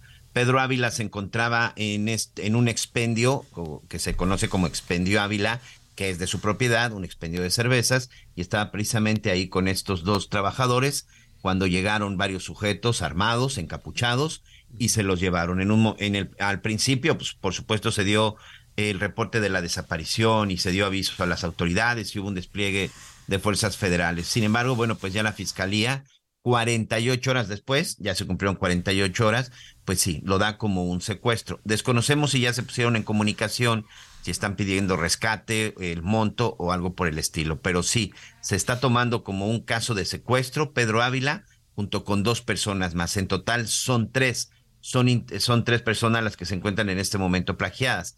Incluso se habla, pues, por supuesto, de un grupo del crimen organizado en el lugar, porque en el momento que escaparon, por, salieron por una de las carreteras que conecta a Fresnillo, Javier, pues lanzaron en su camino ponchallantas, ¿no? Es decir, pues son de estos sujetos que normalmente utilizan ese tipo de, de, artefactos para detener otros vehículos, para que no se dé algún tipo de persecución. Pero ya son 48 horas del secuestro de Pedro Ávila y dos personas más, como tú bien dices, primo hermano, porque de hecho así, eh, este, por los lazos familiares, primo hermano tanto del senador Ricardo Monreal, del gobernador David Monreal y del presidente municipal Saúl, Saúl Monreal Ávila, Javier.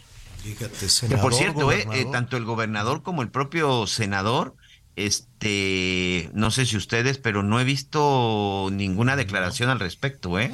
No, yo creo que yo, yo creo que saben eh, lo delicado de del asunto, ¿no? Y, y, aquí también, ¿no? En tanto en tanto no no se confirme si hay algún tipo de, de, negociación, pues estaremos atentos a ver qué es lo que dicen qué es lo que dicen los Monreal. Han guardado silencio probablemente para mantenerse en contacto, es probable, no lo sabemos, ¿no? Con, los responsables de esta situación. Oiga, en la Ciudad de México Qué cosa tan terrible ayer. Una jovencita, 17 años tiene la muchachita, tenía la muchachita, iba saliendo de la, de, de la escuela, que si no me equivoco era el colegio de bachilleres, así es. El colegio de bachilleres plantó, eh, plantel 2. Entonces, este, ayer la Gustavo, Gustavo Amadero. El Gustavo Madero. Le, le lanzaron un, un, un cuetón y la mataron. Petardo, para ser exacto. ¿Pero qué es un petardo? Es como un cohete grandote. ¿no? Quiero, no, no, no, o sea, no, es algo casero. Eh, sí, no quiero explicar detalladamente para no darle recetas a nadie. Lo único que te puedo decir que es que cuando este artefacto explota, salen expulsados tornillos, pedazos de acero, monedas, que con el impacto, por supuesto, se convierten en como si se tratara de una bala, señor. Y, tampoco queda muy claro, Miguel, si, a ver, ¿qué es lo que sucedió? Esta muchachita iba saliendo de la escuela, eh, iba con algunas eh, compañeras o con algunos familiares, cuando al parecer dos sujetos, probablemente jóvenes, a distancia, le lanzan este petardo. Correcto. Y la matan. Qué barbaridad, le pegó en la cabeza le reventó la cabeza y ahí se quedó tirada. Están investigando si son, si forman parte del colegio de bachilleres, si era un ataque directo, si es un tema de feminicidio, si conocían estos dos, si conocían a la víctima.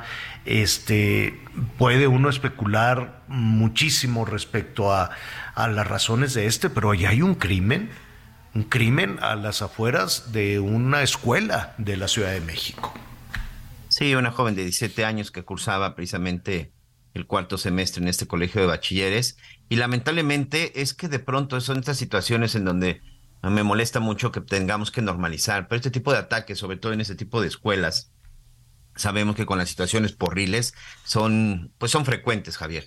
El hecho es de que en esta zona de Vallejo, en este colegio de bachilleres en Vallejo, son constantes pues las tomas, son constantes los enfrentamientos, son constantes los ataques y lamentablemente los petardos es algo que son muy utilizados por estos grupos de porros que de pronto, bueno, pues atacan ahí a los estudiantes. Sí, ella incluso estaba acompañada de otro de otro compañero cuando hay dos versiones Dicen que vinieron unos sujetos con una mochila negra y que lanzaron el petardo. Hay otra versión donde se dice que fue desde un auto en movimiento. Pues esperemos que con las cámaras de seguridad que, que se tienen eh, tanto en la escuela como en el propio, en la propia zona de Vallejo, porque fue sobre la calzada Vallejo, ¿no? Que es una avenida muy importante, que es en donde se encuentra este bachiller, es precisamente el bachilleres 2 de Gustavo, de Gustavo Amadero. Pero todo parece indicar que estos sujetos lo lanzan eh, estando en movimiento y a esta chica pues le, le, le pega directo. Mira, recordarán cuando el conflicto rápidamente de la UNAM, que precisamente eh, durante una cobertura que hacíamos en Ciudad Universitaria,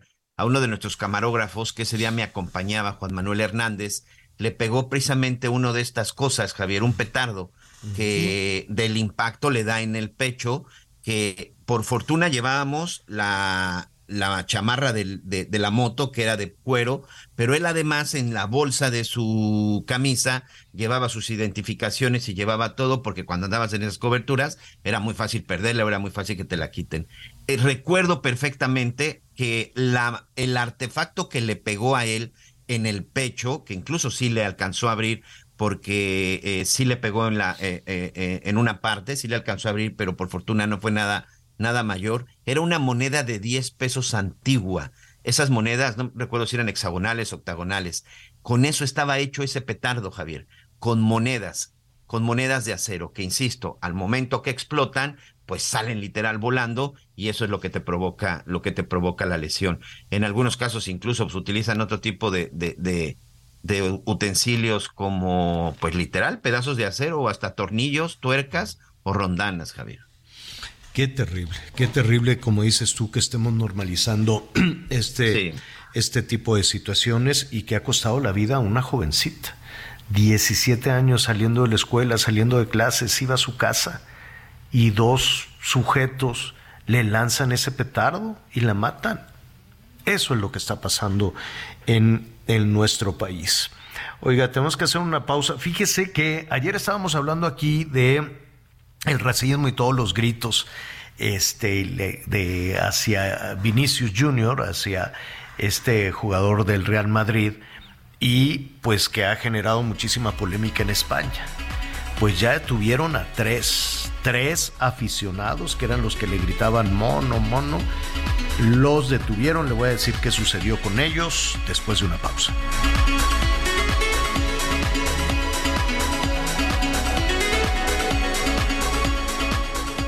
Conéctate con Ana María a través de Twitter, arroba Anita Lomelí.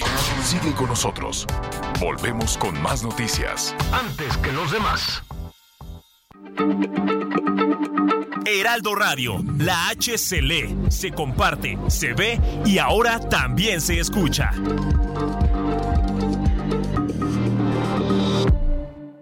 Todavía hay más información. Continuamos. Las noticias en resumen.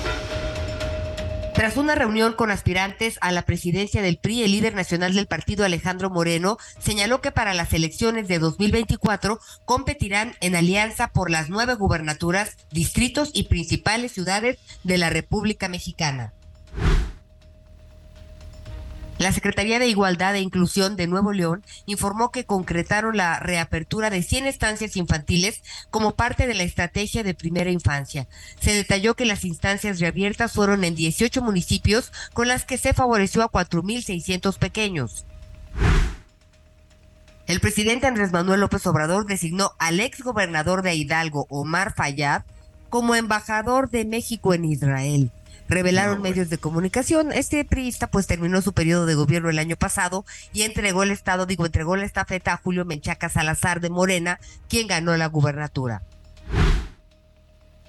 El arzobispo de Durango, Faustino Armendáriz, sufrió un ataque en la sacristía de la Catedral del Estado por parte de un hombre adulto mayor armado con dos cuchillos. Al término de la misa, el agresor se acercó al sacerdote amenazándolo, por lo que fue detenido. Hasta el momento se desconoce el motivo detrás del ataque al arzobispo.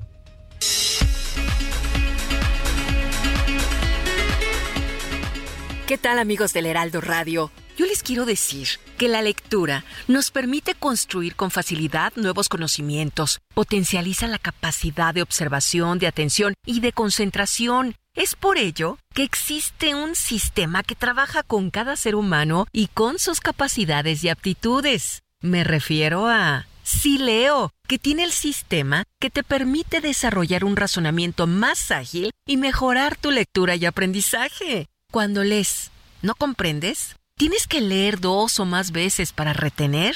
En Sileo aprenderás a leer 10 veces más rápido con comprensión, concentración y retención total, logrando leer 100 páginas en tan solo 20 minutos. Y yo te invito a que marques y cuelgues en este momento al 5521 89 32 97 o que envíes un mensaje y WhatsApp al 5521 89 32 97 y obtendrás una beca del 50%. Recuerda, 5521 89 32 97. Con este sistema puedes aprender de manera significativa. Dicen por ahí que lo que bien se aprende jamás se olvida. Así es que mejora la capacidad de análisis, síntesis y ahorra tiempo en el estudio o el trabajo. Si eres profesionista y quieres leer más rápido, ser más eficiente y productivo, llama o manda WhatsApp al 55 21 89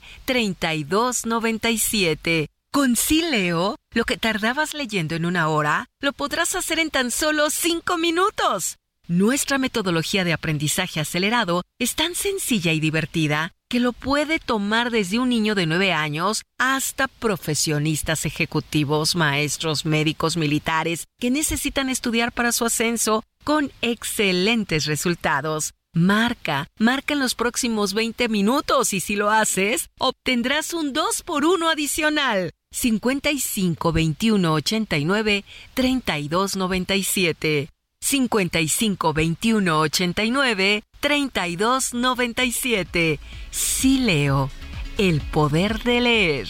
Regresamos contigo a las noticias con Javier Alatorre. Adelante amigos, gracias.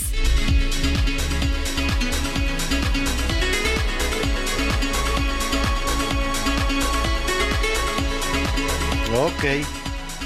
Bueno, muy bien. Oiga, información en desarrollo, en este caso terrible, la jovencita de 17 años que murió víctima de este petardo que le lanzaron dos, dos sujetos. No queda muy claro si los autores del crimen también son estudiantes del Colegio de Bachilleres.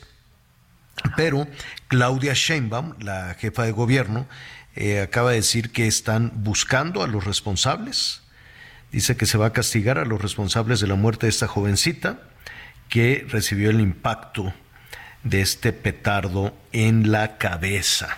Imagínense, le lanzan ese, ese objeto que, como nos decía Miguel, no es un cuetón. Yo pensaba que era un cuetón, no, pero es algo fabricado, ¿no? Sí, es algo muy artesanal y, y sí, muy grave. Sí, terrible. Qué bueno que lo están investigando. Y atención, Tamaulipas. La semana pasada estuvimos hablando aquí de eh, cinco casos de meningitis, cinco que se habían registrado del lado de Texas, de personas que llegaban a Matamoros para este, someterse sobre todo a, procedimientos estéticos, ¿no?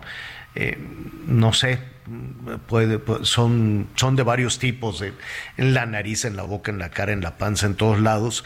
Entonces, en, en, estas clínicas, entiendo que fueron dos clínicas, donde se detectó em, también el uso de, puede ser esta sustancia, puede ser la anestesia, puede ser el instrumental, pero ya se confirmó que es un hongo la meningitis es similar a lo que sucedió en Durango, es por este hongo. Entonces, em, eh, aquí está diciendo el secretario de Salud de Tamaulipas, se llama Fusarium solani. Es el mismo que causó em, pues la muerte de casi 40 personas en Durango, 39 personas, todavía hay algunas personas graves hospitalizadas, y en el caso de Tamaulipas, atención porque ya se reportaron tres del lado mexicano. Están cinco del lado de Texas, tres del lado mexicano, y se ha hecho un llamado a por lo menos 400 personas, 400 personas que se habrían hecho algún procedimiento que requirió anestesia en estas clínicas no sé cómo decirle, son clínicas de, de, de, de belleza, clínicas estéticas. Patito, yo creo, ¿no? Pues no, no, no, no lo sé, Anita, porque mira, por ejemplo, los hospitales eran hospitales privados. Hospitales privados. Y el, la, la, ¿cómo se llama? La, la, el fabricante de la anestesia, el laboratorio fabricante de la anestesia dice, oye, ese mismo lote de anestesia que mandamos a Durango lo mandamos a diferentes partes del país. Entonces Ay, el hongo, el hongo no necesariamente, y no tuvieron queja, dice, el hongo no necesariamente venía en la anestesia, sino tal vez en los procedimientos, las jeringas, el aseo, las instalaciones este, de, de los, de los hospitales o hasta del mismo anestesiólogo. Entonces son muchas las situaciones que se tienen que revisar en estas clínicas de este lado de la frontera.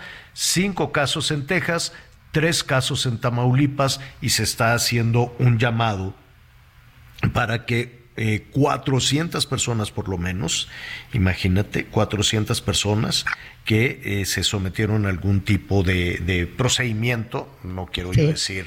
Fíjate, bueno, Javier, Sí.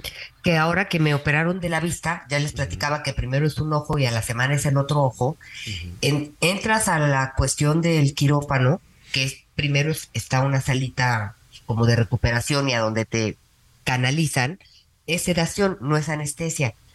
Pero un frío, le digo, oiga, discúlpeme, pero no soporto el frío, aunque te pongan tu cobijita esta que parece de papel aluminio, este, me dije, oiga, me estoy muriendo de frío por el amor de Dios.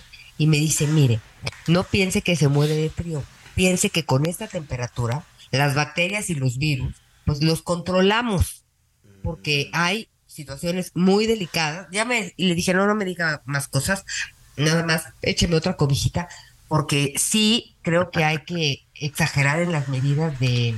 De pues, higiene, sí, sanitarias. Pues Sanitarias, absolutamente. Digo, ahora tengo un gripón, Oye, ¿y pues te pusieron la, la te pusieron anestesia así en el ojo? No, es sedación Ah. en el brazo. Ah, en el brazo. Te duermen tantito en lo que te inyectan y luego te tienen que despertar para que le hagas caso al doctor y diga, ve el Ah, punto verde, ve el punto verde.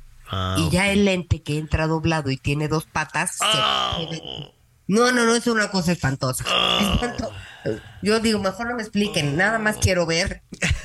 Pero ya, obstáculo superado. Ahora nada más tengo sé. un gripón porque sí es una temperatura 0000. Pero Ya sí me dijo, mire, tenemos que, desde la pandemia, los quirófanos se han vuelto congeladores de veras. Y sí Ujú. entendemos la, a la gente, pero nos ayuda a controlar ese tema de bacterias. Bueno, pues tenemos tarea pendiente. Anita Miguel, Miguelón, nos están preguntando nuestros amigos en la Ciudad de México y también en la zona metropolitana de Guadalajara qué está pasando con el fentanilo de uso médico. Nos dicen que muchas personas que están programando en, en- en privados, porque pues también el servicio público es muy difícil, este, que les dicen que tienen ya problemas con el, con el Suministro. con el suministro de la anestesia. Correcto. Sí. Entonces, pues, qué cosa. Vamos a. Sí, imagínate y, que y es muy lamentable, y es muy lamentable, Javier, porque está comprobadísimo, comprobadísimo, que eh, eh, sinceramente no entiendo, no entiendo, en verdad no entiendo de pronto esos asesores que pudieran tener ahí los encargados de estos, de estos temas en materia de seguridad. El fentanilo de uso médico, el que ya está determinado como anestesia y cosas por el estilo, ese no es el que están utilizando los criminales.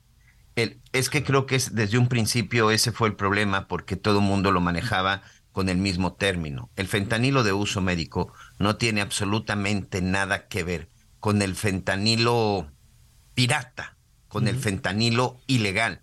Ese fentanilo ilegal, ese fentanilo que es droga, es el que se está produciendo en laboratorios clandestinos, en donde están utilizando pues muchos de los químicos con los que en determinado momento el fentanilo es una sustancia que viene ya con una serie de químicos y que finalmente bueno pues se hace se hace en laboratorios y sobre todo mm, todos los activos que tiene sí son los que vienen de la de la zona de China pero no tiene absolutamente Nada nada, que ver. ver. por eso eh, cuando se dijo Es pues es que vamos a prohibir el, el fentanilo no esa no era la solución porque el fentanilo Claro. el fentanilo de uso médico es una es una es una sustancia que sirve para mucha gente que padece enfermedades crónicas y que amortigua los dolores que de pronto pueden ser tan graves, Javier. Y para todos los procedimientos claro, médicos, y que no tiene nada que ver con el fentanilo que está matando a la gente. Nada, señor, nada. Por eso te digo que hay que tener mucho cuidado con lo que piden, con lo que pide un gobernante. ¿No? Hoy por la mañana que decían, ay, estoy muy contento porque una de esas, este, la REA ya no compra Banamex y entonces todo el mundo dijo, ay, órale, pues ni modo, a ver, búsquenle dinero porque ahora, ¿no?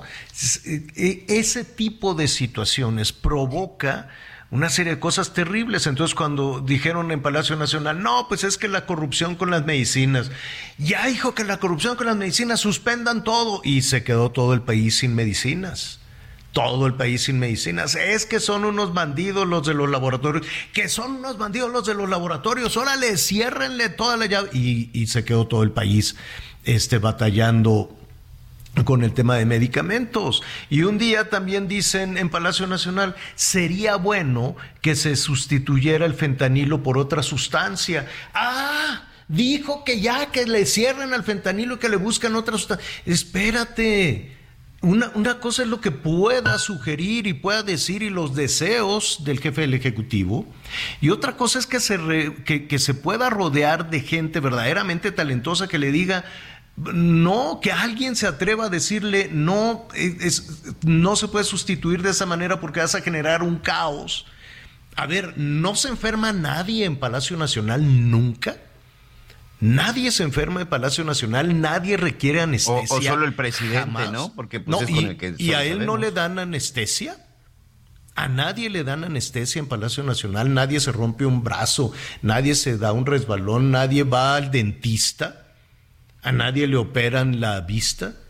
Realmente son tan superiores la gente de gobierno que no requieren fentanilo de uso médico, que no necesitan anestesia que no necesitan nada de este tipo de situaciones. Bueno, pues que, poderosos, que no requieren nunca. Ah, pero si sí lo requieren y no lo dicen, porque yo me imagino que deben de tener un guardadito. Es como cuando te acuerdas la medicina aquella del, del COVID, que no la quería reconocer la COFEPRIS ni nada, pero que se la administraban a todos los del gobierno y a sus parientes y a los ciudadanos no.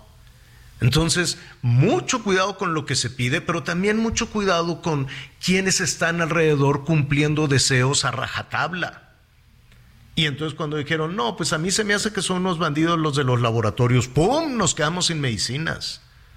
No, a mí se me hace que el sistema educativo está muy feo, ¡pum! Nos quedamos sin educación. No, bueno, pues, y así le podemos estar avanzando. Y ahora, no, pues estoy muy contento porque la REA se va a echar para atrás. Ah, pues hay que comprar el banco. Entonces, a ver, son deseos, pero no instrucciones, quiero suponer. Aunque como no soy político, yo no sé cuál es la lógica de los políticos que siempre están arrodillados, ¿no? Siempre caminan de rodillas. Yo no sé si un político quiere cumplir a como de lugar el estado de ánimo y los deseos de su jefe sin decirle las consecuencias de esos actos. Hoy no hay fentanilo de uso médico, hay una escasez enorme. ¿Y todo por qué? Porque se acuerdan que en algún momento dicen, sería bueno que se sustituyeran los analgésicos y las anestesias por una sustancia que no sea fentanilo. Bueno, pues sus deseos son órdenes. Y mira, y miran lo que estamos. Vamos rápidamente porque luego se nos va el tiempo y andamos haciendo corajes. A ver, Miguelón, te vamos a dedicar una canción. A ver, venga. La gente los llama a luchar. La casta los hace ganar. eres? Ojalá, ojalá. No, está bien, está bien. Y con mariachi y todo. Vamos a saludar a nuestro compañero amigo Edgar Valero. ¿Cómo estás, Edgar? Hola, Javier, ¿cómo estás? Buenas tardes. ¿Cómo estás, Miguel Anita? Quiero saludarlos. A ver, a ver, te una cosa. Dime. ¿Eres tapatío? ¿No eras un poquito más al norte? Yo sí, pero la canción es para Miguelón, que chiva de corazón. A casi, y a casi toda la familia Jalisquillo. Es chiva, es chiva de corazón. Entonces, este, yo tengo un equipo en Mazatlán. oye, Javier, yo quiero que la gente que nos hace el favor de escucharnos le dé crédito a este programa. ¿Quién dijo desde el principio de la temporada, no que iban a ser campeones, pero que el Guadalajara, conforme pasaran las jornadas, iba a ser un cuadro protagonista, que iba a ir mejorando, que se iba asentando? Y, bueno, eh, que pensábamos que podía estar no solamente en el repechaje, sino en la liguilla. Y pues ha superado incluso nuestras expectativas pero aquí le dimos más que el beneficio de la duda a un proyecto en el que Mauri Vergara le soltó la rienda, ¿no? Si estamos hablando de, de, cuestiones eh, eh, así muy muy mexicanas, ¿no? Le soltó la rienda a, Fernando Hierro y ahí está la, solución, ¿no? El que sabe, sabe. ¿Cuál es tu pronóstico? A ver. es, complicado, eh, Javier, pero sabes que em, considerando el momento anímico que tiene Chivas, el hecho de que eh, eh, Delko Paunovic, director técnico, eh, decidió apostar por la creación de un sistema, eh, esto, es, esto no es fácil. ¿A qué me refiero cuando digo que, que, un sistema? A que el jugador que entra en la posición en donde lo quiera colocar Paunovic sabe perfectamente qué va a hacer. O sea, el, lateral derecho, el lateral izquierdo, el medio de contención saben perfectamente qué hacer en un sistema no juegan con base en sus capacidades únicamente, sino con base en un sistema. Y eso creo que es la ventaja con la que ha operado Chivas la mayor parte de la temporada. Eh, ese, esa sería eh, tener los factores a favor. Por eso pienso que Chivas tiene cierta ventaja sobre un equipo que anímicamente también ya se encontró con el discurso eh, de, de Robert Dante Ciboldi, que ha hecho despertar a jugadores tan importantes como es el caso de Córdoba, que eh, siendo jugadorazo se había apagado bajo la, batuta del Tuca Ferretti. Sí, yo sé que es a toro pasado, pero el América, ¿qué le pasó? Bueno, lo del América, Javier, yo creo que, que tiene muchas explicaciones. La más importante de todas, que es la más simple, en el deporte se gana y se pierde. Hay muchos factores. Eh, el América ha sido el mejor equipo de las últimas tres temporadas pero pues eh, cada partido se juega diferente y me parece que Fernando Ortiz se equivocó en el planteamiento táctico en la segunda mitad del partido y eso provocó eh, que se le viniera encima el Guadalajara, otra vez el momento anímico, pero me parece una terrible injusticia que se haya ido. Aunque él haya renunciado, lo estuvieron sentenciando toda la temporada. No, que si no es campeón, tiene que ir. O sea, eh, Javier Anita, Miguel, todos los equipos del mundo terminan su temporada con una derrota, excepto los campeones. Entonces, hay que ser sensatos, ¿no? Oye, te están enviando aquí algunos mensajes nuestros amigos en, en Nuevo León. Mira, a ver.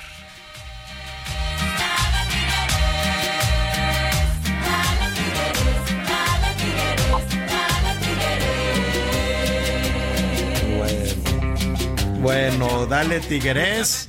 Este, ah, ¿por qué nada más de Chivas? Este, este, parece que estás em, o ya de plano. ¿Esa es tu apuesta, Edgar? Igual que Miguelón. Yo pensaría eso, este, Javier, eh, conservadoramente hablando, ¿no? Ah. Vamos, Tigres tiene un equipazo, pero creo que el momento le pertenece a Chivas y Tigres ha llegado mucho más lejos de lo que se esperaba después del doble golpe que sufrieron, ¿no? El que, eh, Diego, el que Diego Coca dejara al equipo tirado al comenzar la temporada, el que entrara Marco Antonio Ruiz, el Chima, de relevo y no lo respetaba Guiñac y no lo respetaba nadie, y con los puntitos contándolos con los dedos, se las ingeniaron con Ciboldi para calificar, entraron en séptimo lugar de la tabla general y han llegado, yo creo que mucho más allá de las expectativas que tenían realmente en Tigres después de lo que había pasado. Eh, me parece que esa es la razón por la que Chivas debería de ser considerado al menos eh, con mayores posibilidades de, triunfar, ¿no? Pero ya vimos lo que ha pasado. Los favoritos eran Rayados de América y ¿dónde están? Oye, eh, rápidamente, em, dinos, Juan Carlos Rodríguez, siempre se genera se genera una expectativa enorme alrededor del fútbol, o bien unos descalabros, y bueno, que sí, que no, pero que la, la selección, en fin. Juan Carlos Rodríguez, el nuevo mandamás, por así decirlo, de la Federación Mexicana de Fútbol. ¿Qué opinas? Bueno, pues eh, todo comienza por saber que llegó en una camioneta de Televisa ahí a la Federación Mexicana de Fútbol, ¿verdad? Yo no tengo nada contra Televisa. Yo trabajé ahí siete años, a mí nunca me dieron línea, Javier. Fui director de información deportiva siete años. Pero ¿sabes qué? Eh, Juan Carlos Rodríguez es un gran operador, pero es un gran operador que va a seguir reportando de una forma más directa a, la gente de Grupo Televisa. Em, creo que es una... A ver, pero él, él trabaja en Televisa.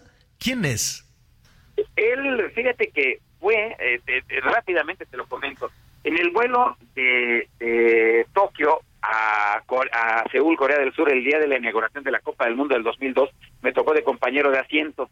Y en esos días él eh, eh, pues hablaba mucho de su socio. Su socio era el señor Alejandro Burillo, con quien estableció un concepto que se llamó Estadio W.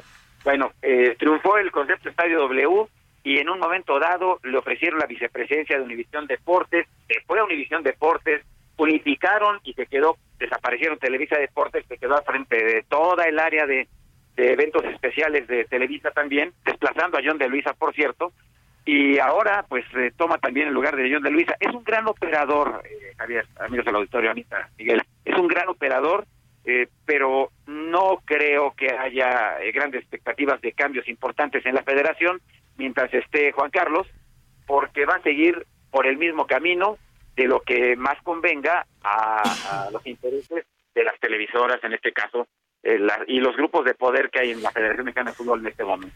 Oye, ¿tú crees que dure hasta el 26? Yo creo que sí, yo creo que sí, está entrando con, con el apoyo de, la gente más importante.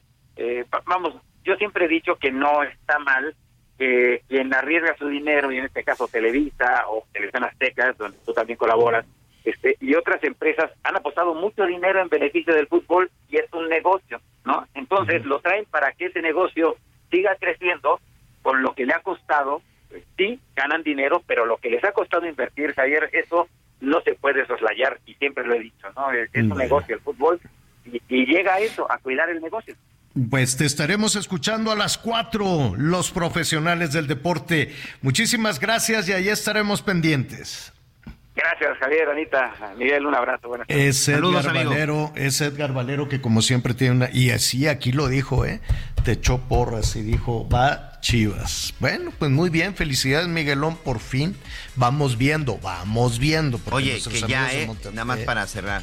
Hace seis años se enfrentaron también en una final y ganaron las Chivas. Bueno, ya nos vamos, Anita Lomelí, gracias. Miguel Aquino, muchísimas gracias.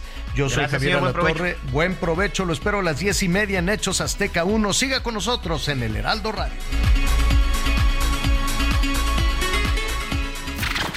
Gracias por acompañarnos en Las Noticias con Javier Alatorre.